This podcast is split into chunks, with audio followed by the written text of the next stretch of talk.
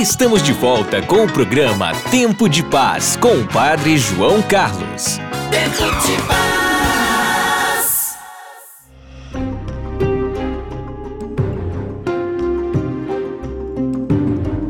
Desde 2002, 24 ocorrências de ataques às escolas.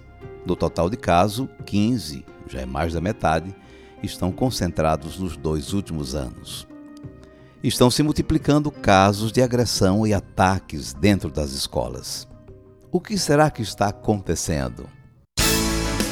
Para falar com a gente ou nos enviar mensagem de texto ou de voz, o nosso número é um só: 81 3224 9284. Tempo de paz. Estão se multiplicando casos de agressão e ataques dentro das escolas. O que será que está acontecendo? Além de ouvir a sua opinião, nós vamos conversar também com a professora Guadalupe Correia Mota. A professora Guadalupe é doutora em educação, desenvolve pesquisas sobre o Pacto Educativo Global e foi assessora de imprensa da Diocese de Santos.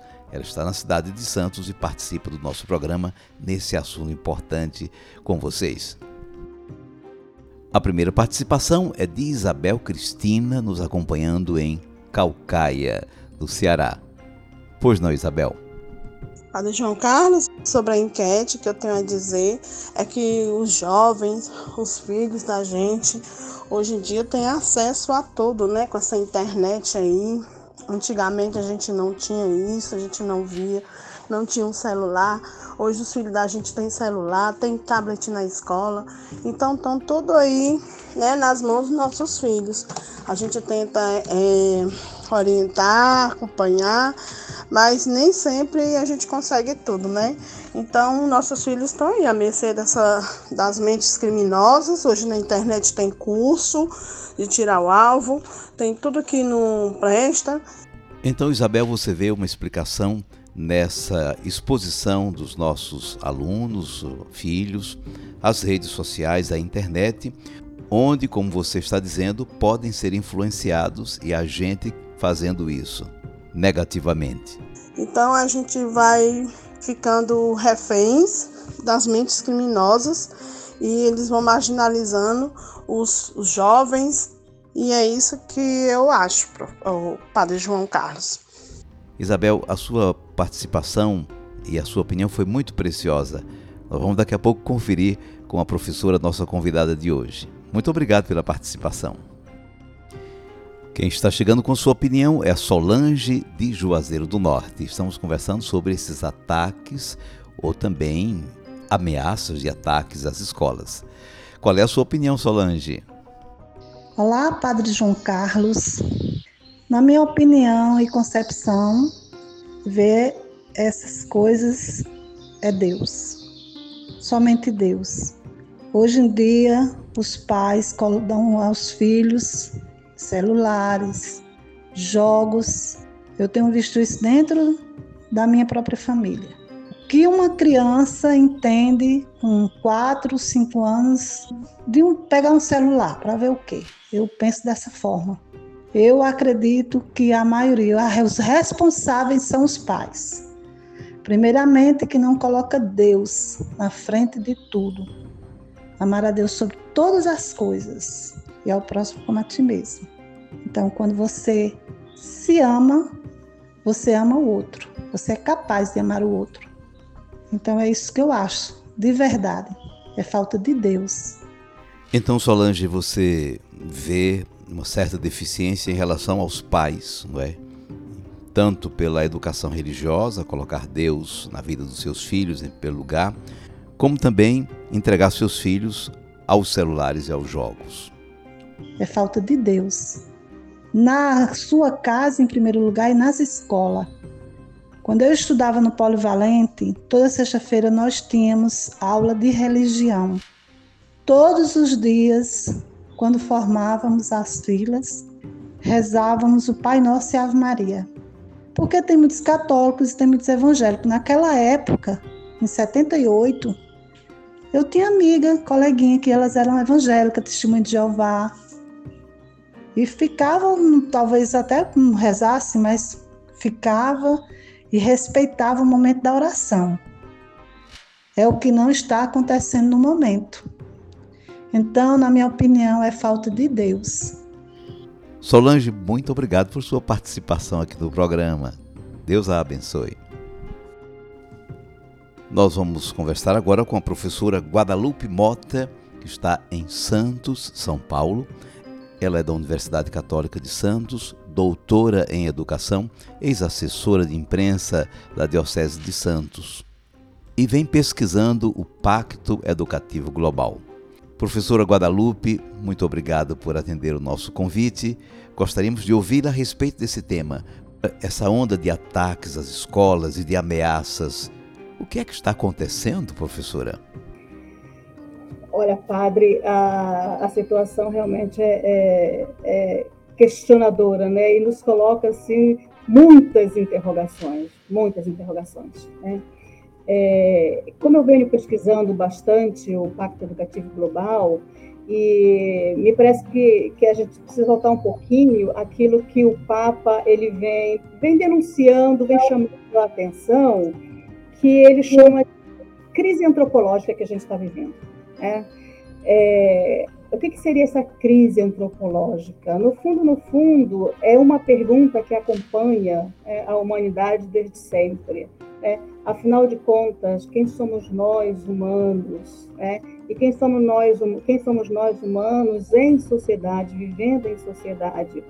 E ao longo da nossa história humana, a gente foi buscando respostas, a gente foi tentando é, alternativas para satisfazer né, esse desejo de, de, responder a isso.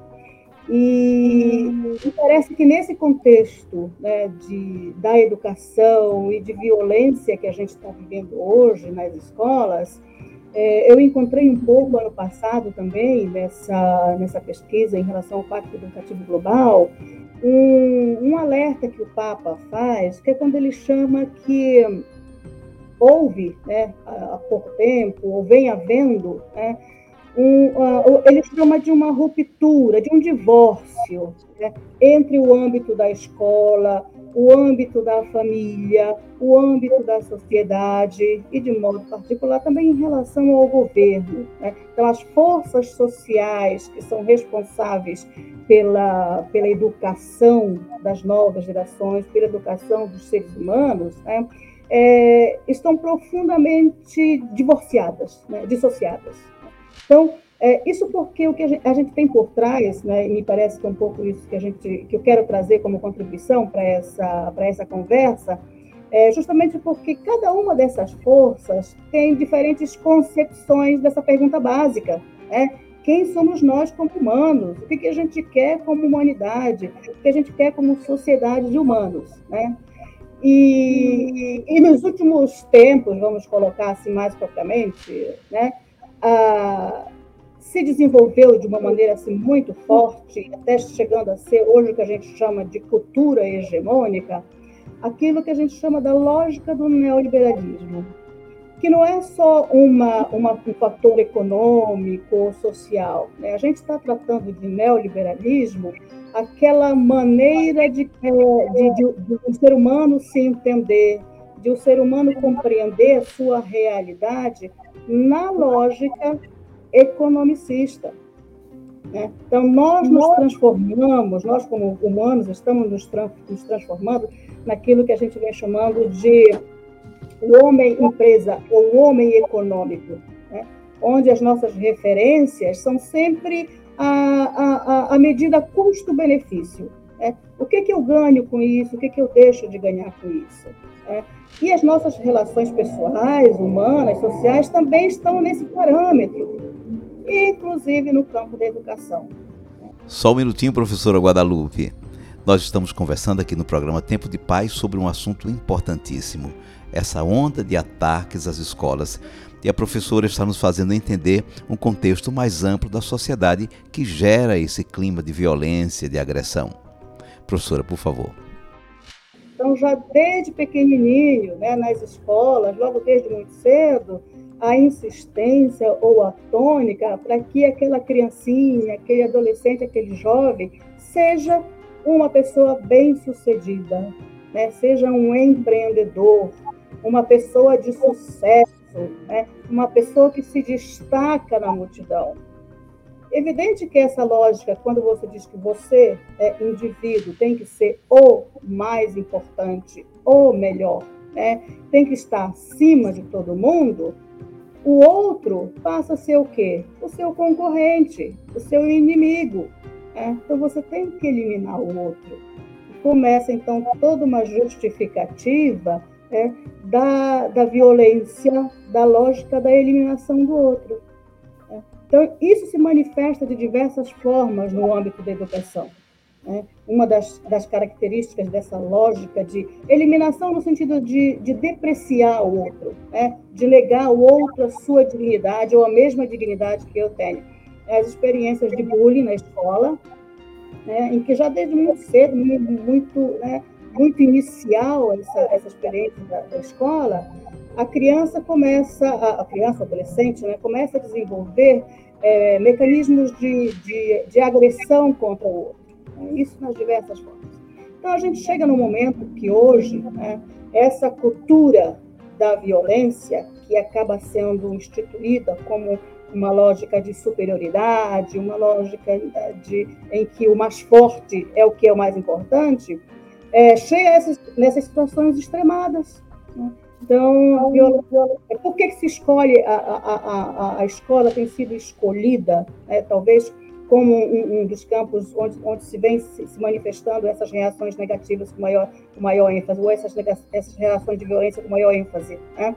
Justamente porque na escola você tem essa condição é, de viver uma outra dimensão de relação.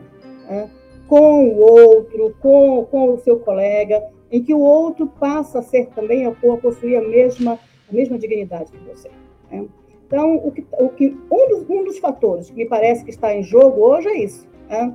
a exacerbação do individualismo, né? essa lógica da meritocracia, em que um tem que ser o maior, tem que ser o mais importante, e com isso é, a gente vai, vai é, conhecendo o outro, vai assumindo o outro como um inimigo a ser derrotado. É, ser humano exitoso é, em destaque à sociedade, na sociedade, isso não contribui, ou isso contribui né, para essa disseminação de um estado de violência e hostilidade no ambiente educativo. Então, esse eu acho que seria um dos primeiros é, aspectos para a gente considerar né, é, nesse sentido. Quem somos nós nesse momento, né, como humanos, e que concepção de humano a gente está transmitindo para as nossas crianças, para, as nossas, é, para os nossos jovens. Né? Que sentido de vida nós estamos dando é, ou, ou, valorizando é, e passando para as nossas, para as nossas futuras gerações, para, para os nossos filhos, para as nossas crianças. Né? Eu acho que questionar essa, esse sentido da vida, esse sentido de ser humano, pode ajudar a gente a entender um pouco esse fenômeno que a gente vive. Pena que o nosso tempo aqui no programa é tão pouco. Professora, muito preciosas as suas colocações. Os ouvintes estão aqui mandando áudios, mandando texto. A gente continua essa conversa amanhã, mesmo que a senhora não possa participar. Deus a abençoe. Muito obrigado pela participação. Nesse clima de oitava de Páscoa, vamos cantar uma história de acolhimento e de libertação. Quem me tocou?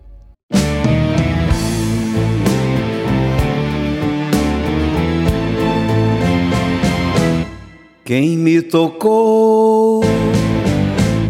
Quem me tocou? Alguém me tocou. Senti que uma força saía de mim. Quem me tocou? Fui eu, a mulher que sofria, nada não me valia Doze anos a fio, arrastei meu penar. Fui eu, pela dor consumida, a mulher excluída da alegria da vida. Pela lei, pela fé. Quem me tocou? Quem me tocou, alguém me tocou, senti que uma força saía de mim. Quem me tocou? Fui eu que gastei o que tinha e melhora não vinha. Tua fama eu ouvindo, a esperança voltou.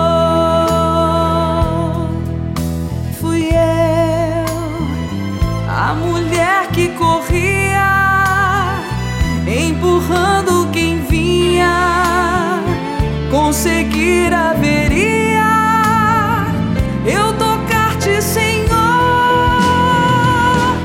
Quem me tocou? Quem me tocou? Alguém me tocou. Senti que uma força saía de mim. Quem me tocou?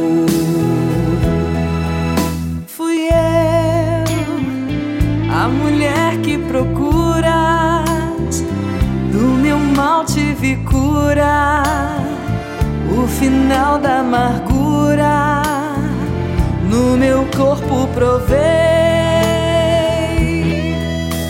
Fui eu que fui me aproximando, por detrás me curvando, coração me apertando.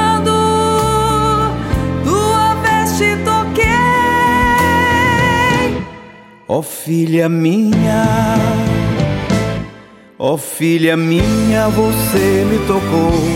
Senti que uma força saía de mim, sua fé a salvou.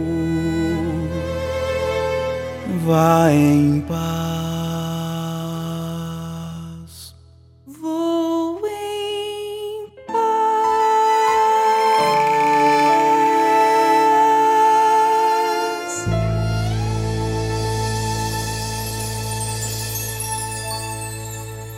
A mulher doente e excluída experimentou acolhimento, amor e libertação no encontro com Jesus.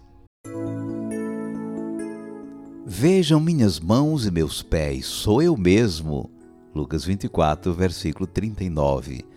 Palavra que vamos meditar no próximo bloco. Por favor, prepare algo para a bênção. A gente volta já. Já já de volta com o Padre João Carlos. Tempo de paz.